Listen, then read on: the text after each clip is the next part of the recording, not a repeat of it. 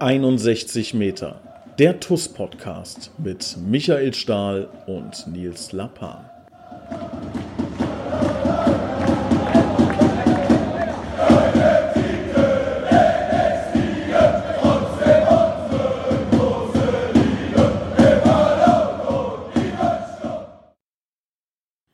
Hallo und herzlich willkommen. Hier ist 61 Meter, der TUS Koblenz Podcast. Ich habe heute einen ganz besonderen Gast bei mir. Ich freue mich und begrüße recht herzlich Kommunikationsvorstand Stefan Blaufelder.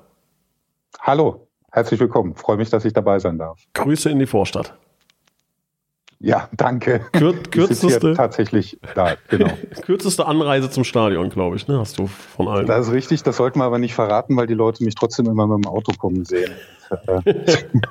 Das ist dann beim, beim nächsten wichtigen Thema, Umweltschutz. Ja, Müssen wir dann genau. darüber sprechen, ja. Genau. Du musst ein ganz kleines bisschen aufpassen mit dem Mikrofon. Das ist das äh, Michael Stahl-Syndrom, ähm, der immer mit dem Mikrofon raschelt. Ähm, du hast ja Kopfhörer, glaube ich, ne, da ein bisschen aufpassen, dass nichts an das, an das Mikrofon rangeht. Stefan, das Thema heute lautet Diversity. Ähm, es ist ja kein Geheimnis, ähm, Stefan, du bist homosexuell ähm, und äh, stehst für dieses Thema ähm, ja auch immer Rede und Antwort und, und ähm, offen in der offenen Kommunikation. Und wir wollen heute dieses Thema mal gemeinsam beleuchten. Ist so ein bisschen, kann man glaube ich immer noch sagen, Tabuthema im Fußball. Ähm, es gibt keinen geouteten Profifußballer, was wahrscheinlich statistisch gesehen äh, sehr unwahrscheinlich ist, dass es so ist. Und da will ich heute mal mit dir drüber sprechen. Bist du bereit? Ja, ja, bin ich bereit. Wichtiges Thema. Ähm, Finde ich toll, dass wir das mal besprechen können. Ja, erzähl vielleicht du mal ähm, aus deiner, aus deiner Sicht, aus deiner Wahrnehmung. Ähm, Thema Fußball und Thema Homosexualität ähm, sind zwei Welten, die ganz schwer in der, in der öffentlichen Wahrnehmung zusammenkommen. Wie nimmst du das wahr? Wie hast du es wahrgenommen bis jetzt? Das ist tatsächlich so. Also ähm, ich sag mal, in der TUS ähm, sind wir so ein bisschen die Insel der Glückseligen. Also auch als ich hauptamtlich noch bei der TUS war, war das eigentlich nie ähm, irgendwie ein Thema, über das groß gesprochen wurde. Ähm, zumindest nicht mit mir.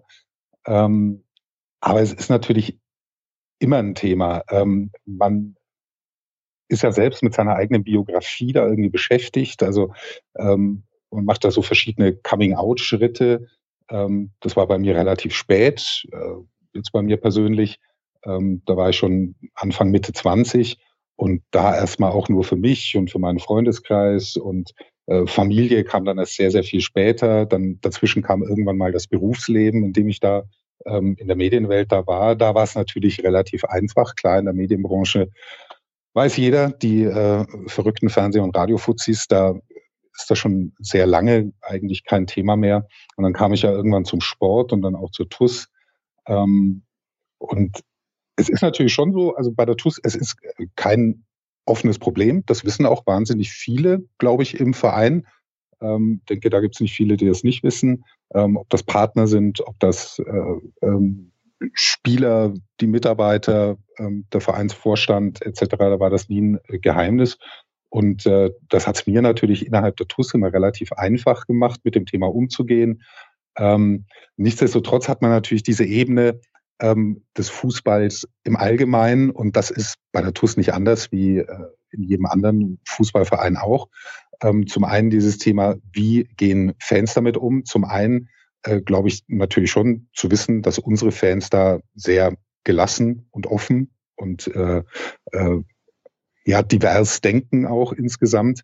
Ähm, nichtsdestotrotz ist es eine äh, Fußball nach wie vor ja so ein bisschen eine Männerdomäne und da äh, kollidieren natürlich die Themen ab und zu, gerade wenn es dann um so emotionale Ausrufe geht. Ja, also ich meine, wer kennt's nicht, ja, dass äh, schon mal reingeschrien wird, dass das jetzt ein schwuler Pass war oder eine schwule Flanke oder überhaupt ein äh, gegnerischer Spieler, der sich äh, 30 Sekunden zu lange auf dem Boden wälzt, äh, komm, steh auf, du Schwuler und so. Ähm, das, das sind dann schon so Momente, die gibt's überall noch, ähm, wo man so ein bisschen ins Grübeln kommt und weiß, man ist da schon immer noch irgendwo auf einem Weg, ähm, den wir noch nicht zu Ende gegangen sind. Äh, nicht nur im Fußball, im Sport allgemein, aber im Fußball insbesondere für meine Begriffe. Ähm, da mal kurz eingehakt, triggert dich das noch in irgendeiner Art und Weise, wenn du das jetzt hörst? Also jetzt sitzt du in der Tribüne und jemand ruft, äh, steh auf, du Schwuler oder irgendwie sowas. Ist das so ein kleiner ähm, Nadelstich oder so, so also, ist das ja. irgendwie was, was, was sich da noch trifft? Also äh, definitiv, ja. Ähm, weil es ist ja schon so, also ich, ich bezeichne mich auch in meiner privaten Kommunikation auch als schwul. Also wenn mich jemand fragt, äh, bist du verheiratet, sage ich nein, ich bin schwul. Also ich bin zwar verheiratet, aber mit einem Mann. Mhm. Also ich bin schwul. Mhm. Ähm, wir sind ja tatsächlich verheiratet ähm, seit einigen Jahren. Und ähm, das trifft dann schon auch noch so ein bisschen persönlich, aber es trifft vor allem ähm, für mich inzwischen, weil, ich da halt, glaube ich, relativ weit gesettelt und fortgeschritten bin in, in meinem persönlichen Prozess, ähm, trifft mich vor allem die Tatsache, ähm, wie nehmen das die anderen wahr? Also wie nehmen das möglicherweise auch junge Menschen wahr, die noch am Anfang ihres Weges stehen und die das möglicherweise da ja jetzt, sei es als Zuschauer oder als Spieler mitbekommen. Ähm, wie, wie kommt das bei denen an? Und das ist dann schon so ein Trigger, wo ich dann immer denke, boah, ey, wir haben noch viel Arbeit vor uns. Mhm.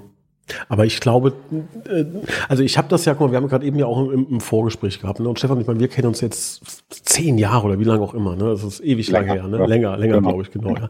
Und trotzdem ähm, habe ich auch im Vorgespräch gesagt, ne, das ist fühlt sich das ein bisschen für mich wie ein Eiertanz an. Ne? Also ich will so ein bisschen aufpassen, dass ich nichts Falsches sage und also es fühlt sich unsicher in der Kommunikation an, weil ich mit aller Macht nichts Falsches sagen will und das führt wahrscheinlich zu einer Überkompensation, ne?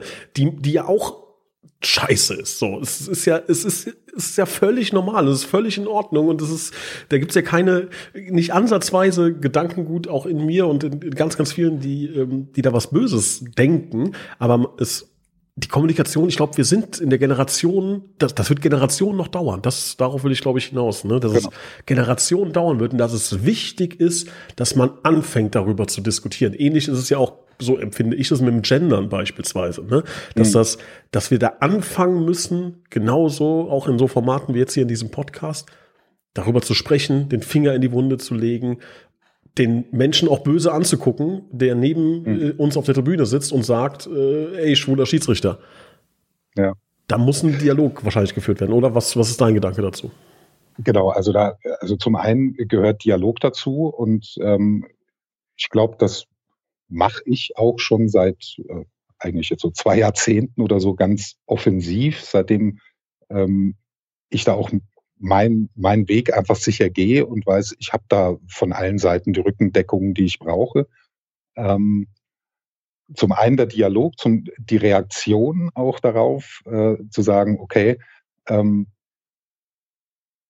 also ich will es mal vergleichen mit dem Thema Rassismus. Äh, mhm. Dieses Thema spielt ja spielt ja im Sport auch immer eine ganz große Rolle, ähm, wird aber schon seit, ich weiß gar nicht, seit 25 Jahren oder so, wird das ja ganz offensiv behandelt, im, äh, auch in den Vereinen, ähm, auch in der Aus- und Fortbildung ähm, des Vereinspersonals beispielsweise. Und ähm, da ist man schon viel weiter. Also ähm, das passiert immer noch, natürlich. Wir haben immer noch, äh, das wissen wir auch, äh, auch bei der TUS, immer wieder mal so rassistische Entgleisungen. Und da muss halt natürlich sowohl die Leute nebendran als auch äh, der Verein an sich entschieden entgegentreten. Und das wird auch getan. Und äh, beim Thema ähm, Homosexualität oder grundsätzlich beim Thema Diversity, wir reden ja eigentlich nicht mehr nur über Homosexualität inzwischen, sondern eben, über Diversity, über Geschlechtervielfalt. Ähm, das betrifft zum einen die, die sexuelle Orientierung, äh, zum anderen aber auch die sexuelle Identität. Ähm, das greift ja alles ineinander im, im Prinzip, diese Themen. Und da sind wir überall noch so ein bisschen in den Kinderschuhen. Also es gibt natürlich Organisationen, die sich da bemühen, ähm, etwas zu tun. Ähm, da gibt's ja, kennen bestimmt viele unserer Fans, die uns vielleicht zuhören, ähm, diese Fußballfans gegen Homophobie, diese ähm, Initiative, die seit einigen Jahren durch die Stadien zieht und da große äh, Choreografien auch dazu immer äh, vorbereitet und durchführt in den Stadien. Ähm, da sind wir halt immer noch am Anfang. oder sagen wir im, im ersten Viertel des Weges, der eigentlich gegangen werden muss. Weil, wie du sehr richtig sagst, äh, auch für dich persönlich, es ist immer so eine gewisse Hemmschwelle da, ähm, das zu thematisieren, ähm, da sich irgendwie auf ein Gespräch einzulassen. Und das letztendlich führt ja auch dazu, dass junge Menschen ähm, davor zurückschrecken, diesen Weg zu gehen, den sie eigentlich gerne gehen möchten, weil sie diese, wenn es auch nur sanfte Widerstände sind, aber diese Widerstände nach wie vor spüren und erleben. Ja, aber letzten Endes, ich meine, das Ziel muss es ja sein, dass das, das im Idealfall, vielleicht nicht, ob, weiß nicht, ob es die nächste Generation schon soweit ist, aber die darauffolgende Generation, dass halt dieser Gedanke, lieb halt wen, wie du willst, leb, wie du willst, solange es halt sich im, im, im gesetzlichen Rahmen bewegt, genau. ist es völlig ja. egal. Und das im Idealfall Podcast-Folge 20.000, die dann mein Ur Urenkel irgendwann macht, der, der weiß gar nicht, ja, wieso haben die denn darüber gesprochen? Was, das, was hat denn der erzählt? Das fühl, fühlt sich ein bisschen unsicher an. Das, das muss klar sein, dass das einfach dazugehört. Und da ähm, glaube ich, hat jeder halt irgendwo Ansatzpunkte, wo er nachbessern kann. Klar, sind wir ja, wir sind ja schon viele, äh, viele Kilometer Wegstrecke da gegangen. Ich meine, wir können jetzt hier vollkommen entspannt über dieses Thema sprechen ähm, und müssen nicht Angst haben, dass da jetzt hinterher ein Shitstorm oder Hass-E-Mails oder sonst irgendwas kommen. Ähm, selbst wenn, finde ich nicht so schlimm. Ähm, aber wenn es nur um mich geht. Ähm, aber trotz allem ist es immer noch ein Thema und ähm, da geht es zum einen darum natürlich, dass jeder für sich selbst dran arbeiten muss, dass jeder in seinem Umfeld auch ähm, dran arbeitet und reagiert, wenn es irgendwelche Anfeindungen oder irgendwelche dummen Sprüche oder äh, tatsächlich auch offene Ablehnung, die gibt's ja auch nach wie vor, ähm, da muss jeder in seinem Umfeld natürlich oder sollte reagieren drauf. Aber es ist, glaube ich, auch die Verantwortung der Vereine und es ist die äh, Verantwortung der Verbände dann als übergeordnete Organisation, ob das bei uns dann der Fachverband eben der Fußballverband Rheinland ist oder der DFB dann ähm, oder eben auf gesamtsportlicher Ebene äh, der Sportbund, ähm, müssen da auch aktiv natürlich Programme anbieten, ähm, zum einen, ähm, um seien es Übungsleiter oder seien es äh, äh, Trainer, seien es äh, Vereinsmanager auszubilden, wie gehe ich mit dem Problem oder mit der Tatsache der Diversity um im Verein. Ähm, und Übungsleiter müssen ausgebildet sein, um äh, Werkzeuge in der Hand zu haben, zum Beispiel im Jugendfußball in einer, was weiß ich, U16, U17, U19, ähm, hat ein Spieler sich vorgenommen, sich zu outen. Was mache ich denn als Übungsleiter? Ja, also wie gehe ich damit um? Wie vertrete ich das innerhalb der Mannschaft, äh, innerhalb des Umfelds der Mannschaft? Und äh, da glaube ich, ist noch viel, äh, viel Luft nach oben, was, was Fortbildungsangebote betrifft. Ähm, da wird schon viel gemacht, aber ähm, ich glaube, dieses Bewusstsein in den Vereinen ist noch nicht überall da. Mhm. Ist auch klar. Ne? Also man kann sich nicht um alles kümmern in jedem Verein. Ähm, aber dennoch, glaube ich, ist das ja ein gesamtgesellschaftliches Problem und unsere Sportvereine sind ein, ein Spiegelbild dieser Gesamtgesellschaft und äh, ein, ein, sage ich mal, ein Kosmos innerhalb dieser Gesamtgesellschaft, wo du genau solche Themen aktiv gestalten und äh, äh, bearbeiten kannst.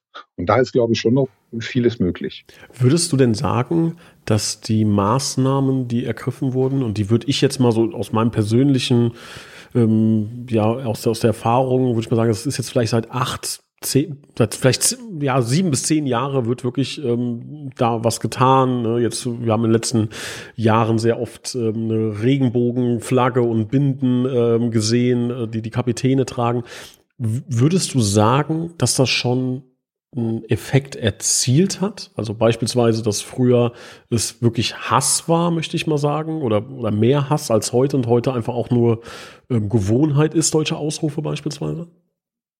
Also ich habe immer so ein bisschen den Eindruck, dass ähm, wenn wir jetzt über so Regenbogenbinden äh, reden oder äh, jetzt hatten wir ja ähm, da die Diskussion um das äh, Münchner Stadion, ob das mhm. da in Regenbogenfarben angestrahlt werden darf und dann äh, will Ungarn nicht Fußball spielen da und so. Ähm, ich glaube auch da, da, da sind wir so ein, so ein Spiegelbild der Gesellschaft. So, ähm, man ist sich der Verantwortung bewusst, man tut was. Ähm, ein Großteil, also der, der aller, allergrößte Teil ähm, der Fans, das hat man auch in diesen Diskussionen gemerkt, ähm, unterstützt das auch, dass man da was tut. Ähm, für einen Großteil ist das alles schon Normalität. Ähm, es hat sich, also natürlich in den letzten zehn Jahren allein hat sich da wahnsinnig viel geändert und gewandelt. Ähm, aber es ist immer äh, nach wie vor, glaube ich, noch äh, nur ein Stück des Weges, der gegangen ist, weil ähm, tatsächlich man in den Verein nachdenken muss, was ist denn mit meinen Spielern? Ähm, welcher Verein hat denn tatsächlich für dieses Thema Diversity einen, Anspruch, äh, einen Ansprechpartner, äh, einen direkten? Also wir bei der TUS haben, glaube ich, keinen ähm, für dieses Thema und ich glaube ganz, ganz viele andere auch nicht. Ja. Ja, weil's, weil wahrscheinlich auch der, der ähm, Wunsch dahinter auch wahrscheinlich im Verborgenen liegt. Ne? Also ich könnte mir vorstellen, dass wenn man jetzt nachdenkt, sage ich mal, okay, für wen äh, wäre das wichtig, dann einen Ansprechpartner zu haben, da würden mir nicht viele einfallen. Ne? Ähm, so, aber wahrscheinlich, wenn ein Ansprechpartner da ist, ähm, wird es wahrscheinlich viele Leute geben, die dann sagen, okay, das, äh, diesen Ansprechpartner würde ich dann auch zu Rate ziehen. Ähm, und deshalb kann ich mir vorstellen, dass das gar nicht so akut auf dem Schirm ist und ähm, von vielen Vereinen, auch der TUS, dann äh, irgendwie nicht forciert wurde bis jetzt. Genau. Ähm, also man verlässt sich da, glaube ich, auch immer über so, über so Organisation oder auch so Organisationen im Umfeld, ja, wie eben, äh, was weiß ich, die Fußballfans gegen Homophobie oder die Initiative vom DFB, ähm, äh, ich glaube, die heißt, äh, ich glaube, äh, Fußball gegen oder Fußballvereine gegen Homophobie und so. Ähm, bricht das aber nicht aus sich runter und damit auch nicht auf die eigenen Mitglieder. Ähm, mhm. Also die Frage ist ja für mich wirklich, ähm, wenn sich jetzt ein eine oder ein 17, 16, 18-Jähriger gerne outen möchte, wo geht er denn hin im Verein? Tja, gute Frage, ja. Schwer. Genau. Ja. Genau. Genau. Und das Problem haben wir in, in allen Vereinen. Und ähm, wir wollen ja als Verein Heimat für alle sein. Und äh, sprechen ja auch ganz viel, machen ja auch immer bei so Aktionen mit, so äh, was weiß ich, die TUS für Vielfalt und so. Das ist alles richtig, damit zu machen und auch wichtig und gut. Ähm, aber ich denke, da ist tatsächlich einfach auch noch innerhalb der Vereine unheimlich viel Aufklärungsbedarf. Ja, jetzt sind wir ja hier auch ein Verein, sage ich mal, in einer, äh, in einer offiziellen Großstadt, ähm, wo sowieso dieses Thema irgendwie allgegenwärtig in der Gesellschaft ist. Aber äh, denken wir an die Vereine auf, auf dem Dorf draußen, ja, im Westerwald, Hunsrück, in der Eifel oben, ähm, wo es ja noch mal schwieriger und noch mal komplizierter ist, dann ähm, für Betroffene damit umzugehen. Ähm, und wie gesagt, wir, wir sind Teil dieser Gesellschaft. Ähm, wir wollen das abbilden. Und dann müssen wir auch dafür sorgen, dass alle Möglichkeiten abgebildet werden können. Das ist ein Wahnsinnsaufwand, das ist klar. Aber ich glaube, so ein erster Schritt wäre ja mal, dass man eben innerhalb eines Vereins da irgendwie einen Ansprechpartner mal, eine Vertrauensperson benennt, ja, und mhm. sagt, okay, pass auf, hier unter der absoluten Einhaltung aller äh, äh, Regeln der, der Vertraulichkeit, hier ist ein Ansprechpartner. Wenn irgendjemand diesen Ansprechpartner ähm, ins Vertrauen ziehen will, ist das nicht nur möglich, sondern gewünscht. Ähm, und dieser Ansprechpartner guckt dann, ähm, wo er eben bei Fachverbänden etc. oder bei den Sportbünden irgendwo Unterstützung bekommt in der Kommunikation, im Umgang, wo kriege ich Werkzeuge her, um ja dieses Thema im Verein zu positionieren, wenn es denn nötig ist. Aber ähm, da ist eigentlich in fast keinem Verein, außer natürlich den großen Bundesligisten möglicherweise, da gibt's ja dann schon irgendwie Ansprechpartner, ähm, auch so Antidiskriminierungsansprechpartner, die dann in der Regel auch für diese Themen zuständig sind. Ähm, aber ich sag mal, in der, in der Masse der Vereine ähm, bist du da eigentlich als, jetzt mal Betroffener klingt so blöd, aber als, äh, als sage mal, äh, äh, ja, doch Betroffener bist du, bist du auf dich alleine gestellt. Würdest du denn einem homosexuellen Spieler angenommen, homosexueller Spieler des Koblenz, würdest du dem empfehlen, sich zu outen? Das äh, kann man, glaube ich, pauschal nicht sagen. Also äh, die Diskussion, die gibt's ja auch schon lange, ja. Also auch in der öffentlichen Meinung immer so, ja, warum outet sich denn keiner und warum hat sich Hitzelsberger erst hinterher geoutet und nicht während er noch aktiver Spieler war. Ähm, ich denke, das muss man tatsächlich sich dann genau anhand der Biografie des Einzelnen angucken. Ähm, welche Schritte man da gehen kann, wie man die geht, welche auch Sinn machen. Ja, vielleicht macht es auch manchmal überhaupt keinen Sinn. Ja, weil es es die Situation nur, sagen wir mal, schwieriger machen würde. Aber zumindest müsste man erstmal drauf gucken und mit Experten, und da gibt's ja Experten, ähm, die gibt's in, in, in jeder größeren Stadt, gibt's Coming-out-Experten, ja, die also sich nicht nur um Schwule und Lesben, sondern auch um, um Transsexualität, ähm, Bisexualität, all diese Themen kümmern und die da einfach ähm, genau wissen, psychologisch auch ausgebildet sind, rauszufinden, kann man einen Weg gehen und wenn ja, wie muss der aussehen? Wie muss man den vorbereiten? Wen muss man zu welchem Zeitpunkt mit einbeziehen in diesen Prozess? Ähm, also pauschal kann man das nicht sagen.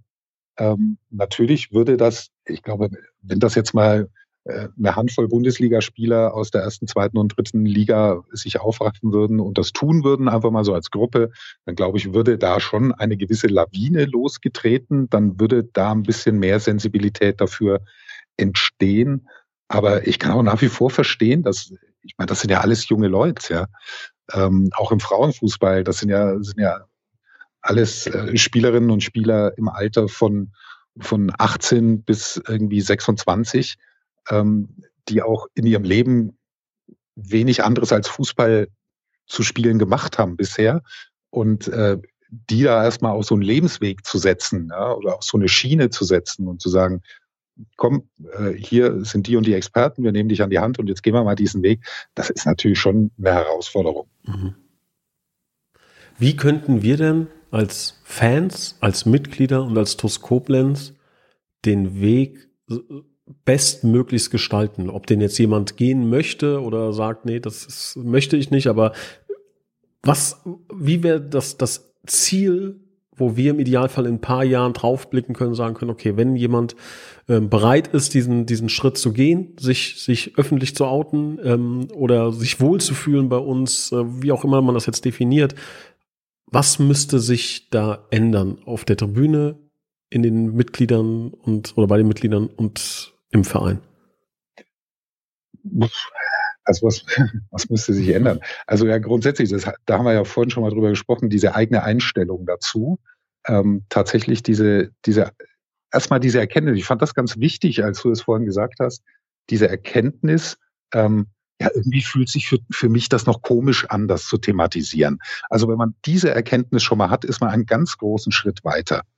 Weil äh, dahin zu sagen, wie das ja oftmals sein wird, und das werden wir möglicherweise auch unter den Kommentaren oder in den Kommentaren zu Podcastern lesen, ähm, diese, diese, diese Bemerkung so, ja, das ist doch heutzutage kein Thema mehr und das interessiert doch keinen und das kann doch jeder machen, was er will und mir doch egal, wer mit wem ins Bett geht und so. Ähm, ich glaube, wenn man, wenn man diesen Schritt mal gegangen ist und für sich selbst erkannt hat, okay, für mich fühlt sich irgendwie schon noch ein bisschen komisch an, aber da kann ich jetzt konkret an mir arbeiten. Das ist schon mal der erste wichtige Schritt. Also diese Selbsterkenntnis zur, zur Berührungsangst praktisch. Ja. Ähm, der zweite Schritt ist auch das, was wir vorhin schon besprochen haben, dass man einfach in seinem Umfeld, sei es im Blog, sei es auf der Haupttribüne, sei es auf der Gegengeraden, aber auch darauf achtet, was passiert da in meinem Umfeld. Ja, also hat man ja vorhin auch schon gesagt, auch bei uns hört man da ab und zu mal, die sind so lapidar dahingeschrien dann, aber die, die übelsten Ausrufe, dass man da einfach sensibilisiert dann auch dafür und den Mut hat, dem entgegenzutreten.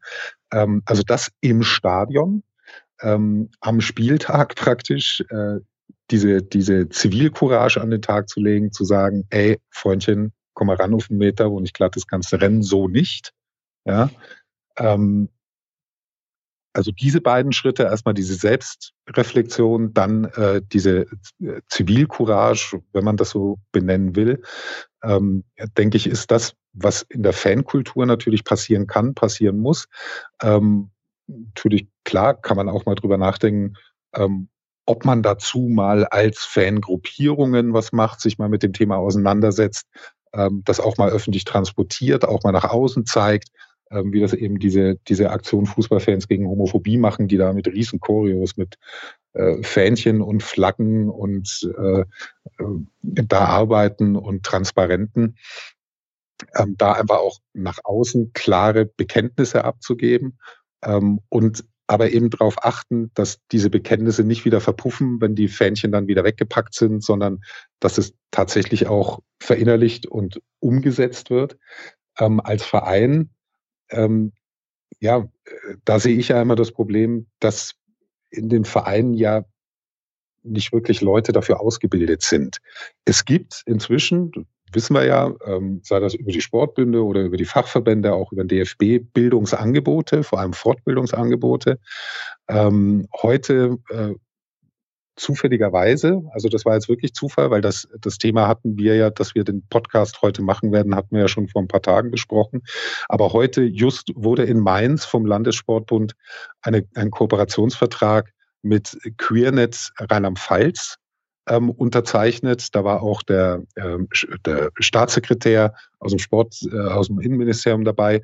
Ähm, wirklich eine gewichtige Sache, ähm, was sich vor allem drauf ähm, in Zukunft beziehen wollen auf, auf Fortbildungsangebote, also das äh, QueerNet Rheinland-Pfalz, das ist praktisch ein Zusammenschluss verschiedener Diversity und, und ähm, ähm, schwul-lesbischer schwul Organisationen, ähm, wo Experten, wo Kompetenz da ist, wo es Experten gibt zu dem Thema, ähm, die werden also dann über, die, über den Sportbund in der Gesellschaftspolitik dieses Thema in den Fortbildungen, äh, ähm, sage ich mal, ausweiten und, und äh, kompetent besetzen. Ähm, also da denke ich, ist, ist, ein, ist ein Ansatzpunkt für die Vereine, dass man sagt, okay, gucken wir mal bei uns im Verein, wer, wer da möglicherweise so ein, so ein Ansprechpartner für dieses Thema und wen kann ich mal zu solchen Fortbildungen schicken. Mhm. Ähm, da kriegt man dann auch Werkzeuge an die Hand. Also das äh, denke ich, ähm, das sind so diese, diese zwei Wege. Zum einen dieses, diese Sensibilisierung, diese Selbsterkenntnis beim, beim Spieltag und zum anderen der Verein einfach, der aktiv werden soll, nicht nur unserer, sondern im Idealfall alle Vereine, ähm, sich einfach äh, mit dem Thema mal auseinanderzusetzen und zumindest eine Plattform oder einen Ansprechpartner anzubieten, der auch kompetent reagieren kann mhm. und nicht nur jetzt irgendeiner, weil er nett aussieht oder oder eine junge Dame, weil sie ganz rührig ist, sagen wir, das ist jetzt unsere äh, ähm, LGBT-Beauftragte oder Beauftragter in Zukunft, aber hat eigentlich keinen Schimmer, wie man mit dem Thema umgeht. Also tatsächlich die Leute da auch fortbilden ähm, und Werkzeuge an die Hand geben. Das ist, denke ich, so die Herausforderung für die Vereine in den nächsten Jahren. Ja. Und ich glaube, ich weiß nicht, wie du das wahrnimmst, ne, aber ich, ich glaube, also beim, beim Thema Rassismus, ich merke da einen, einen krassen Wandel. Das ist, das, ähm, ja, der, der Aufschrei, der da passiert ist und der, und das, dass wir da einen Wandel einfach haben, ne, dass genau das, was du gerade eben, ähm, ja, eingefordert hast sozusagen, ist, ein, ist auch Zivilcourage, dass das passiert. Also wenn ich mir jetzt vorstelle, auf der Haupttribüne, jemand schreit was Rassistisches, dann weiß ich, dass wenn ich es nicht mache in einer Tausendstel Sekunde, trotzdem fünf Leute sich umdrehen und was sagen. Jetzt ist die Frage, sind wir beim Thema Homosexualität, Diversity, habe ich das Gefühl, da sind wir dahinter. Ich weiß nicht, wie, wie, ob du das auch so wahrnimmst. Also wenn, ich glaube, zwei Leute rufen, der eine ruft eine rassistische Beleidigung, der andere beleidigt jemanden äh, ja als als Schwulen oder was auch immer. Ne? Dann glaube ich, wird der, der rassistisch äh, sich geäußert hat, von allen angegangen und der andere noch nicht. An dem, also ich habe das Gefühl, dass in der Diskussion sind wir da noch nicht so weit. Nimmst du das auch so wahr? Ja, das ist ja das, was ich, was ich vorhin gesagt habe. Das ist, da sind wir, äh, wir sind da im ersten Viertel des Weges. Ähm, das ist tatsächlich so. Das ist auch nicht nur in Fußballstadien so, das ist auch auf der Straße draußen so. Ähm, da, äh, also hat man diese Diskrepanz auch. Also die hat man definitiv nach wie vor. Aber ähm, ich glaube, es macht auch gar keinen Sinn, das irgendwie ähm, jetzt aufzuwiegen oder mhm. zu sagen, da sind wir weiter und da sind wir weniger weit. Ähm, beim Thema Rassismus haben wir sehr gute Programme gehabt, ähm, sehr gute Initiativen ähm, und haben die nach wie vor, ähm, sodass dieses Thema wirklich äh, praktisch immer mehr verankert wurde im Bewusstsein der, der Menschen.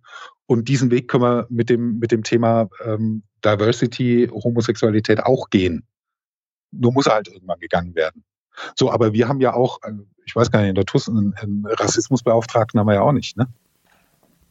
Ich glaube nicht, ne. Nee.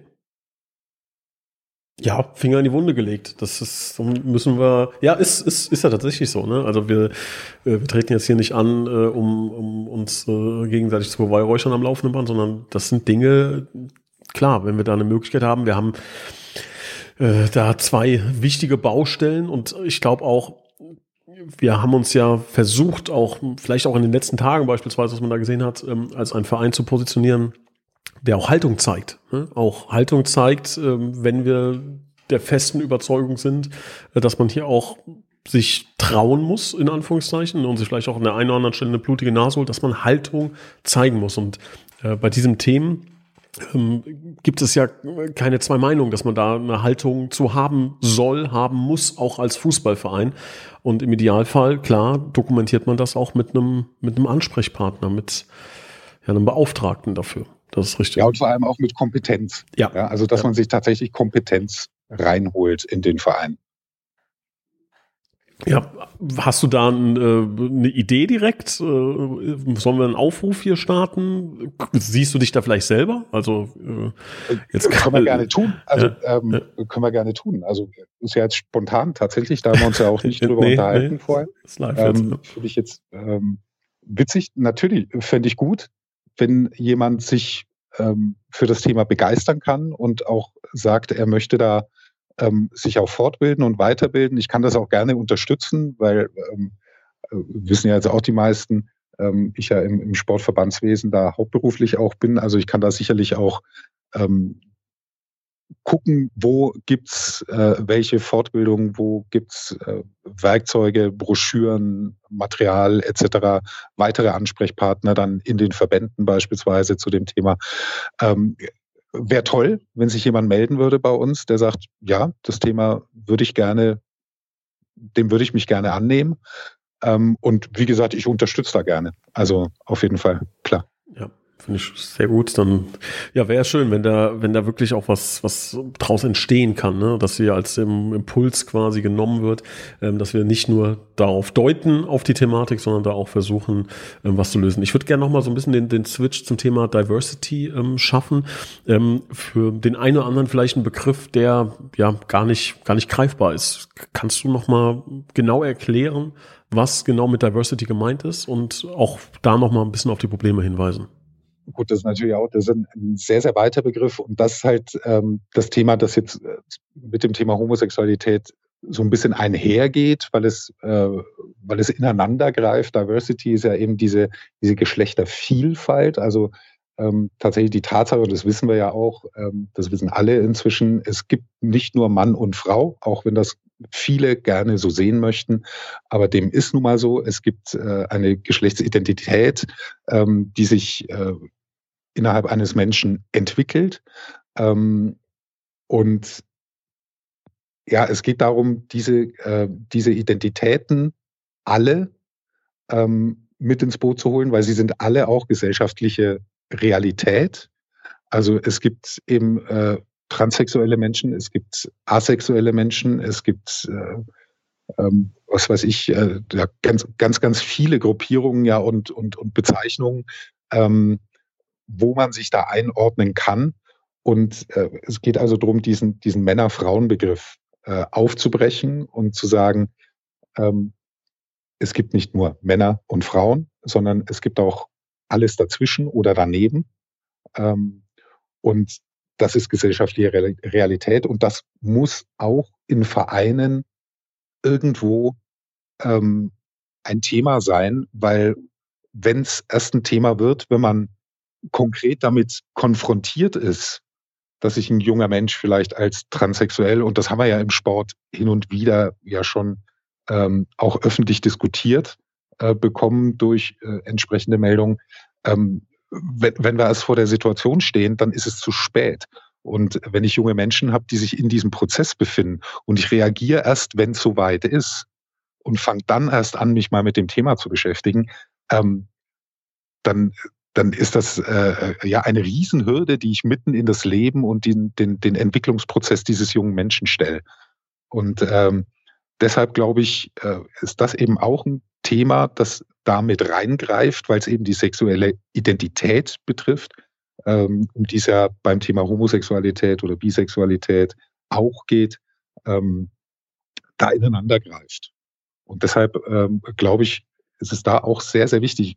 Klar, wir reden, ne, werden jetzt, sagen ja dann immer viel, ja Gott, äh, ne, einer von von einem, einer von einer Million oder so, ja, die das, äh, die das betrifft. Also es sind definitiv tatsächlich mehr als einer von einer Million in Deutschland. Ähm, aber ähm, darum geht's auch gar nicht, sondern da geht's äh, darum, dass man ein, äh, darauf vorbereitet sein sollte, wenn ein Mensch kommt, der in so einem Prozess steckt, ähm, in so einer Entwicklung steckt, ähm, dass man den bestmöglich unterstützen kann und dem nicht noch eine Hürde mhm vor den Kopf stellt. Halt inkludiert ja. einfach, ne? Also inkludiert. Genau. genau. Ich glaube, das ist, das ist, und was ich halt bei dem Thema immer finde, man also man, selbst wenn man da jetzt sagt, kann nehmen wir mal das Beispiel Toiletten irgendwie, dass man jetzt sagt, wir würden jetzt am Stadion eine, eine, eine dritte oder eine vierte oder eine fünfte Toilette aufstellen, ne? So, um einfach ähm, ja auch dafür für Vielfalt zu stehen und jeder, der halt sich ähm, ja zu einer Toilette zugehörig fühlt, kann die dann benutzen. Ne? Und ich kann mir vorstellen, ähm, wenn man halt sagt, sowohl die männliche Toilette als auch die ähm, weibliche äh, Toilette sind nicht passend passend für mich, ich brauche halt eine, eine, eine für mich, die halt für mich passend ist, nimmt ja niemandem was weg. Man hat aber das Gefühl, dass die Leute nee, halt ja. aufschreien und sagen so, jetzt wird meine Toilette deswegen kleiner, ich muss irgendwie auf einem Bein stehen und weil ja. da jetzt eine dritte to Toilette, nein, ne, nein, so ist ja, es gut, ja wobei nicht. das ne? ja auch, das ist ja, das ist ja auch so ein, so ein Schattenkampf, der da geführt wird. Also ähm, ich glaube auch, äh, kenne tatsächlich auch betroffene Menschen oder Menschen, die in diesem Entwicklungsprozess waren oder auch sind. Ähm, ich glaube, den, da, da geht es gar nicht äh, also um solche Fragen wie Toiletten oder so. Das ist so eine, äh, das ist so ein Schattengefecht, wo man sagt, ähm, da geht's für die jetzt gar nicht mal so in erster Linie drum. Ja, das ist wäre natürlich schön, wenn man irgendwann zu so einem zu so einem Punkt kommt, wo sowas einfach selbstverständlich ist. Ähm, das ist aber noch ein verdammt langer Weg sondern ähm, ich glaube, der wichtigste Schritt wäre eben erstmal, dass wir ähm, im Verein bereit für dieses Thema sind. Und da äh, sind noch keine Baumaßnahmen einbezogen in die Frage, ob wir mhm. bereit für dieses Thema sind. Mhm. Ja. Und da fällt ja auch, also das hast du ja vorhin äh, einleitend auch gesagt, dieses, dieses Thema Gendern, ähm, was ja auch immer ein bisschen missverstanden wird. Äh, viele glauben, da geht es nur um Frau und Mann beim Gendern. Nein, da geht es um eine geschlechtsidentisch oder eine, eine geschlechterneutrale ähm, Formulierungsweise. Ja. Es geht nicht nur darum, äh, dass, dass Frauen jetzt da überall mitgenannt werden wollen, sondern es geht um diesen Versuch, ähm, eine Sprachregelung zu finden, ähm, die der ganzen Breite der Geschlecht, Geschlechteridentitäten gerecht wird. Und ähm, das, ist, das ist auch ein wahnsinniger Prozess, in dem wir da sind. Ich finde das immer so, so beeindruckend, gerade wie verhärtet da auch die Lager sind, ja, die, ähm, wo dann aufeinander eingeschlagen wird und so. Und äh, das ist scheiße, weil so und da machen wir uns die Sprache und die Sprache wird verhunzt und weiß der Geier was. Ähm, wir sind da in einem Prozess, in einem Findungsprozess. Ähm, ich sage da immer gerne das Beispiel, ähm, ich weiß nicht, ob du den, den Fettberg, das ist ein österreichischer Kabarettist, kennst du den? Nee, nee. Ähm, schreibt sich mit P-H-A-E. Ähm, der hat, der, der gendert schon seit den 90er Jahren. Und zwar, indem er überall ein Y dranhängt. Einfach.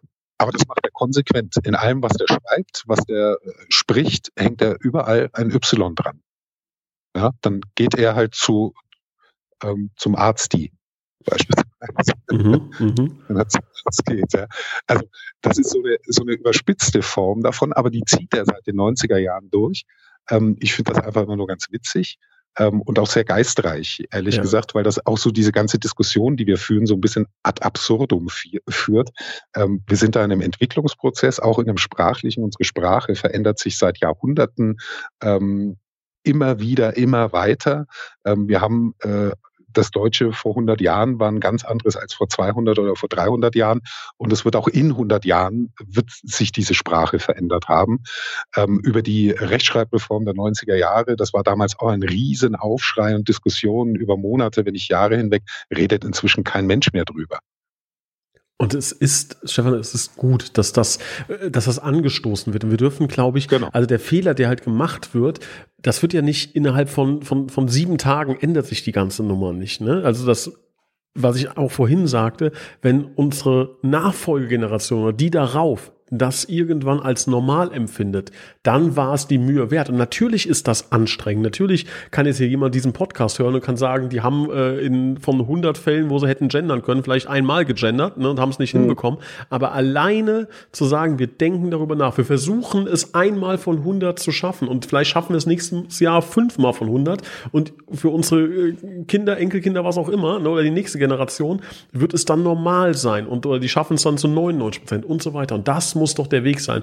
Das heißt natürlich aber auch, dass für die andere Seite, die sich aktiv dafür einsetzt, dass auch die Geduld mitbringen muss und dann nicht 95 mal sagen darf, ah, nicht gegendert, ah, nicht gegendert, ne, sondern das, das ist halt ein Prozess. Wechselseitig genau. muss da erkannt werden oder akzeptiert werden. Ähm, wir versuchen gemeinsam das besser zu machen. Das klappt nicht immer. Ne? Das wird auch, äh, auch das Thema Homosexualität, auch das Thema Diversity werden wir nicht am nächsten Spieltag geändert bekommen, sondern das wird noch viele, viele Jahre dauern. Wichtig ist, die Diskussion anzuschieben und da offen zu sein äh, und nicht so borniert und, und verhärmt zu sein, zu sagen, nee, Quatsch, haben wir schon immer so gemacht, machen wir nicht. Ne? Nein, wir müssen uns anpassen, wir müssen alte Denkmuster aufbrechen, das tut weh, das ist unangenehm, das ist aus der Komfortzone raus, aber führt in eine bessere Welt, glaube ich. Genau. Und da wollen wir hin. Da wollen wir hin. Stefan, es war. Wir sind noch nicht, nein, nein, nein, ich darf nicht andeuten, dass das Ende ist, sonst machen die Leute, nämlich jetzt auf. Es kommt noch der absolute Knaller, die absolute Mega-Nachricht kommt noch am Ende. Äh, erstmal Bitburger Toastmoment der Woche.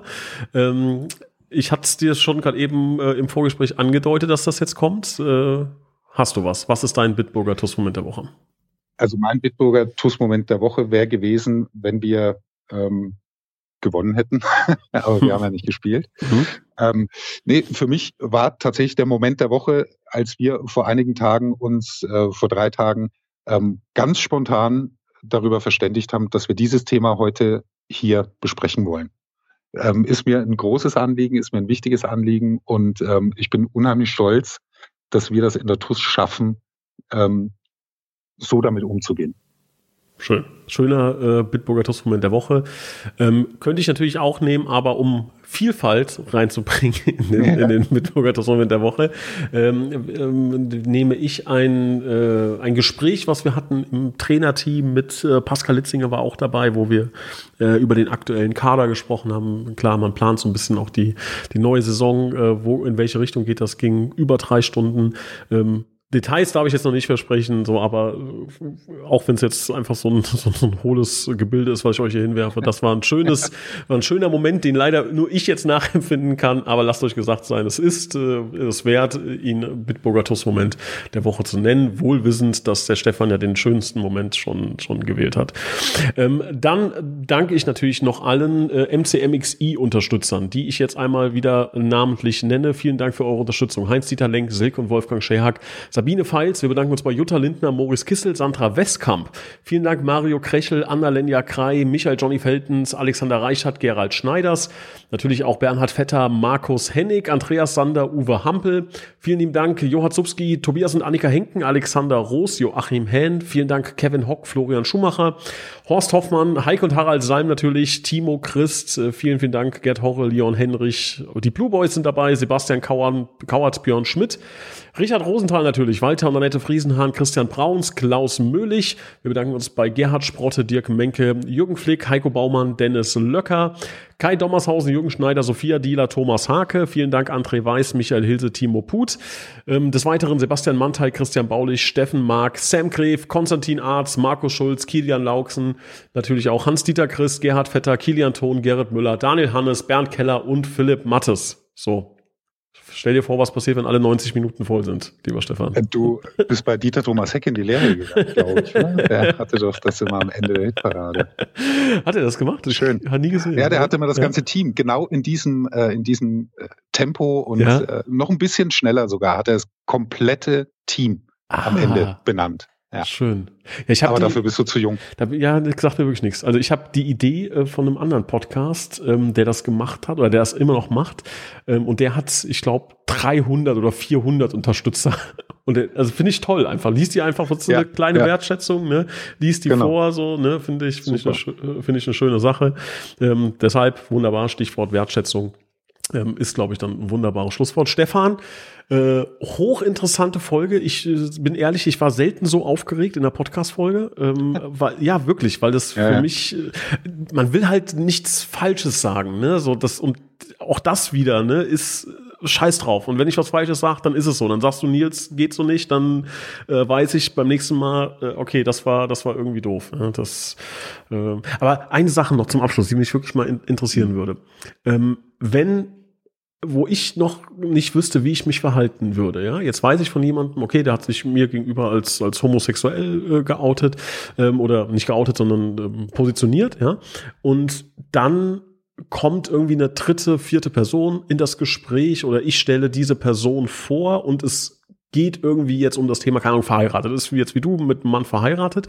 Sage ich das? Also würde ich oder laufe ich da Gefahr, eine Person zu outen, die sich vielleicht nur mir gegenüber geöffnet hat. Weißt du, was ich meine? Ja, genau. Also da, äh, ich würde es immer demjenigen überlassen. Mhm. Also ich glaube, ähm, da muss jeder eben für sich entscheiden, wo steht er in seiner Entwicklung, in seiner Biografie, an welchem Entwicklungs- oder Prozessschritt steht er gerade. Mache ich das oder mache ich es nicht? Okay. Ja. Also hätte ich jetzt, hätten wir kein Vorgespräch gehabt und ich hätte den Podcast eröffnet, wäre es nicht so cool gewesen, hätte ich gesagt, heute ist Stefan Blaufelder und der ist homosexuell, sondern wäre doof gewesen, ja? Hätten wir nicht vorher drüber gesprochen. Ähm, nee, ähm, wäre jetzt in meinem Fall nicht doof gewesen, glaube ich, weil ich da im Prozess ziemlich weit bin. Mhm. Ähm, und ähm, ja auch innerhalb des Vereins dieser Prozess sehr weit fortgeschritten ist. Also da, das glaube ich, in dem Fall wäre es kein, aber da hättest du es ja auch eigentlich gewusst, dass es geht. Mhm, ja. In dem Moment, wo du halt zweifelst, äh, würde ich es eher dem anderen überlassen. Guter, guter Hinweis. Ich möchte noch abschließen mit Worten ähm, von einem Menschen, der mir unfassbar ans Herz gewachsen ist, leider nicht mehr unter uns war, Johnny Mutante, ähm, mit dem ich viele, viele tolle Gespräche hatte und ähm, auch über Thema Rassismus und ähm, beispielsweise Sinti und Roma haben wir viel, äh, viel diskutiert. Und er hat einen wunderschönen Satz gesagt, äh, den, der bei mir immer äh, hängen bleiben wird, mein restliches Leben.